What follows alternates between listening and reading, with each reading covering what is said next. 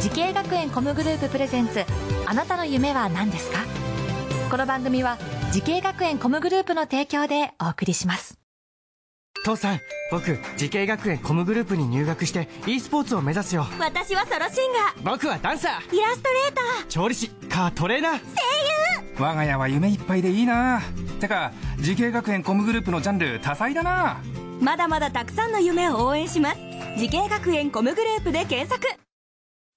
時系学園コムグループプレゼンツあなたのあなたのあなたの夢は何ですかこんばんは花輪ですこの番組は毎回人生で大きな夢を追いかけている夢追い人を紹介しますあなたの夢は何ですか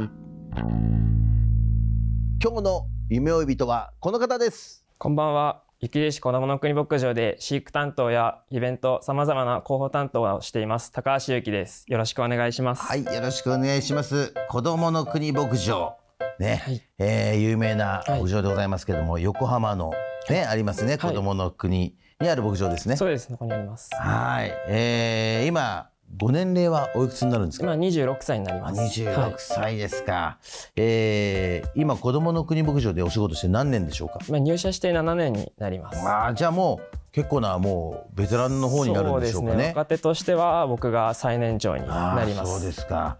えー、まあ牧場というのはもうお仕事のこう範囲もかなり広いと思うんですけども、えーまあどういうお仕事をされてるのかなという。僕が担当しているのは基本的には牧場担当なので、えー、と乳牛とあと羊綿羊なんですけど毛を取るための羊さんを担当していて、うん。それを5人の飼育員であの担当してるんですけども他にはあとは個人業務としてあの羊の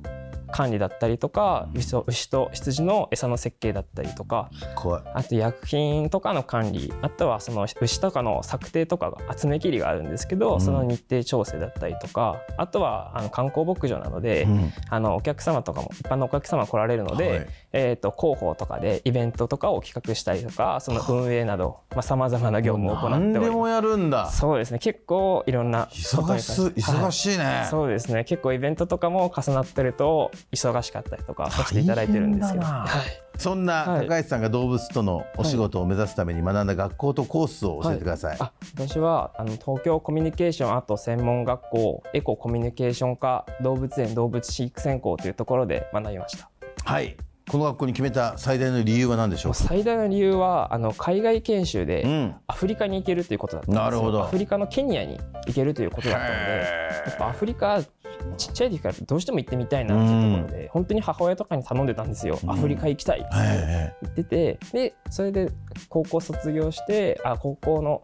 3年生ぐらいの時かに、あのいろんな専門学校を見て、え。あのここだったらマレーシア行きますよとかうんあったんですけど、アフリカに行きますってなってあここですっつって僕ここに行きますって言っなてるほどへーそれで決めましたすごい。え実際行けたんですか。あ実際に行けました僕行ったのはケニアに行ったんですけど、うんケニアに行って、まあ、よ7日間ぐらいいや7日間8日間ぐらい行ったんですけど行ってるね結構行きまし。たそれは移動込みなんですけどうね、ん。で7日間ぐらい行きましたえそれでどういう体験したんですか。あやっぱそこではあのナイロビの方に行ったんですナイロビ大学で、まあ、そのアフリカのことについて学んだりとかあとはその野生動物のことでとか保護についてのこと学んだりとかしてでそこで修了書もらったりとかあとはその日のうちに、まあ、ジラフセンターっていうあのキリンの保護している施設で餌あげとかキリンについて学んだりとかそれが学校のそのカリキュラムの中で行けるってこそとでうですすか。カリキュラムの中に行けてオーストラリアかアフリカってなってたんですけど、まあ、アフリカ一択だったんでアフリカに行きました。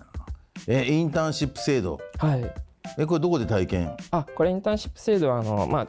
あ、あの研修とかなんですけど、うん僕研修っていうのはその雪印子どもの国僕はいはいはいに生かしてそうかそうか今僕のその職場の方に行かしてもらってあそこで体験してそ。れ2週間経験させてもらってこの前にバイトあのアルバイトとかでうん行ってたんですけど、あの入るまでには1回その研修とかをして、あのどういう実力があるかっていうかを見てから、うんあの就職につながるということだったのでなるほどそれでインターンシップを使って結構人気のやっぱりね職業だと思うんで。そうですね結構みんながみんななれるわけじゃないらしいですよそうなんね。ですよ結構入るのもやっぱ、うんあの門というか人数も限られてるので、ねあとあれです気になるのはあの羊もね、はいえーたくさんいると思うんですけど、はい羊と言ったらあの毛刈りですねそうですねあれは相当大変なんじゃないかなと思うんですけど結構大変ですねやっぱけうちの飼育あの羊の頭数は今29頭とか30頭近くいるんですけど、やっぱ年に1回毛刈りをしてあげなきゃいけないので、うんやっぱ僕らだと、まあ、暑くなったら半袖とか着てとかそれをできるんですけど、暑いね、それができないので、まあ、他の野生動物だと、はい、毛が生え変わるんですけど、うん生え変わらないようにあれ羊っていうのは生え変わんないの生え変わらないように品種改良されてるので1年間ずっ品と種改良されてるそうなんですよだからなんだ 1, 年間ずっと伸び続けるのであー暑くなる前に毛刈りをしてあげなきゃいけないんですけどまあ、それがやっぱ大変でそっか体重6 0キロぐらいある羊をこうやって抑えなうがわらー毛刈そりうしてだよねバリカンも今使ってるの2キロぐらいあるのでうーん2キロのバリカンで 抑えながらやったりするので力仕事だ結構力仕事です。ただその羊さんもあの羊さんもこっちで毛刈り毛刈りをする人間も、うんあの楽な方法というか、うん楽な姿勢で毛刈りをできるような、まあ、羊さんを抑える補定っていうんですけど、があるんだはい、抑えるコツだったりとか、っていうのをあの駆使しながらなるほどねやったりとかする、その技術えその毛ははいなんか再利用とかするんですか、あうちの牧場ではそのかかった羊毛というのは一般のお客様あの、まあ、愛好家向けうのんイベントもあるんですけど、うんその方々に販売したりとかあ、そうなんですねあとはこの牧場でやってるイベントとかうん羊毛工作教室があるので、うんまあ、そこに使ったりとかしえーてます。羊毛貴重だもんねそうです国産の羊毛っていうのがかなり結構貴重みたいいでやそうですよねやっぱ一般のその愛好家のお客様からもうんやっぱその国産の羊毛を買えるところが少ないのでうんやっぱこういったイベントはすごいやっていただないてるほどありがたいっていうのは聞きますね。へーはい、そんな高橋さんのようにですね、はい動物のお仕事、はいえー目指してる後輩たくさんいると思うんですけれども、はい何かアドバイスがあればお願いします。アドバイスといったらやっぱり何事も経験することが大事かなとやっぱ思います。やっぱ一見自分には関係なさそうなあのことなんですけどもやっぱ将来的にどっかでつながるかわからないので、うんまあ、そういったところでもやっぱり経験というのは大事かなと思います。あとはやっぱあの動物関係の仕事ですとやっぱ命の誕生っていうのもあるんですけどやっぱりその命別れもありますので、うんまあ、そういったところでのメンタルっていうのも、まあ、すごい大事なのかなって思いますので、まあ、その挑戦するってこととやっぱ自分のメンタルっていうのは、あのすごい大事だと思ってるので、まあ、メンタルを強く持つっていうのと何事も挑戦するっていうところがはい、一番大事かなと思っております。ありがとうございます。素晴らしいアドバイス。ありがとうございます。さあ、そんな高橋さん、はいこれからのもっと大きな夢があるのでしょうか。高橋祐樹さん、あなたの夢は何ですか。はい、毛刈り世界大会出場が僕の夢です。おお、羊のはい、羊の毛刈り大毛刈会、り世界大会じゃあるんですか。まあ、国がちょっと違ったりとか、ニュえージーランドで行ったりとか、スコットランドだったり、フランスで行われたりするんですけど、え密着させていただきたいですよ、本当に 出場したね。よということいで、や、本当に行きたい。頑張ってください。はい、ありがとうごはい、ありざいがとまうすご。ざいます。さあ、この番組は YouTube でもご覧いただけます。あなたの夢は何ですか ?TBS で検索してください。今日の夢追い人は、雪印子ども牧場で動物のお仕事をしている高橋祐樹さんでした。ありがとうございました。ありがとうございました。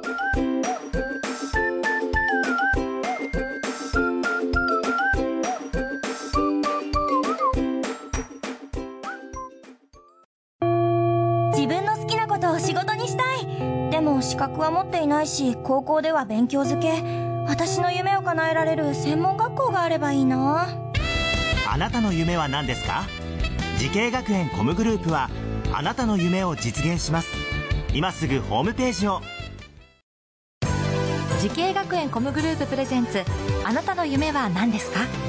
この番組は時系学園コムグループの提供でお送りしました